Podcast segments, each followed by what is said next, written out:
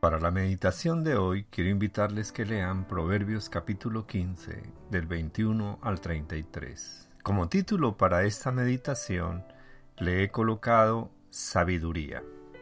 El versículo 23 dice, la palabra a su tiempo, cuán buena es. Cuando leemos la palabra de Dios, adquirimos sabiduría. Pareciera como si el libro de los Proverbios de Salomón hubiese sido diseñado para recibir el consejo de Dios para cada día, pues tiene 31 capítulos y algunos meses tienen 31 días. Pero no solamente los proverbios, sino que toda la escritura es inspirada por Dios y útil para enseñar, para rearguir, para corregir, para instruir en justicia, a fin de que el hombre de Dios sea perfecto, enteramente preparado para toda buena obra. Segunda de Timoteo, capítulo 3, del 16 al 17. Hay una selección de versículos de proverbios muy preciosa que nos enseñan algo como esto. El hombre entendido endereza sus pasos, versículo 21. La palabra a su tiempo, cuán buena es, versículo 23. Las expresiones de los limpios son limpias, versículo 26. El corazón del justo piensa para responder, versículo 28.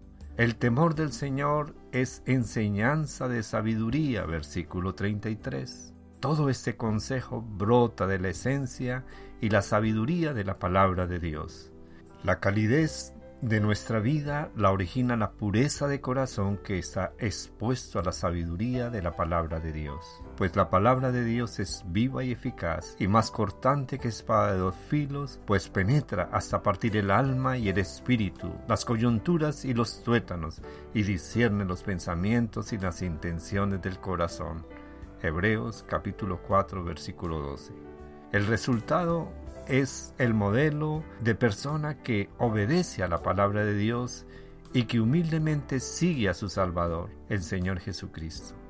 Quiera Dios que nuestras vidas se llenen de sabiduría, dice la palabra, si como la plata y la buscares y la escudriñares como a tesoros, entonces entenderás el temor del Señor y hallarás el conocimiento de Dios porque el Señor da la sabiduría y de su boca viene el conocimiento y la inteligencia. Proverbios 2 del 4 al 6. Dios quiere bendecirle para que sea de bendición también a otros. Sabiduría, ante todo, adquiere sabiduría y sobre todas tus posesiones adquiere inteligencia. Proverbios 4:7. Les habló su amigo y hermano en Cristo, el pastor Juan López. Bendiciones a todos.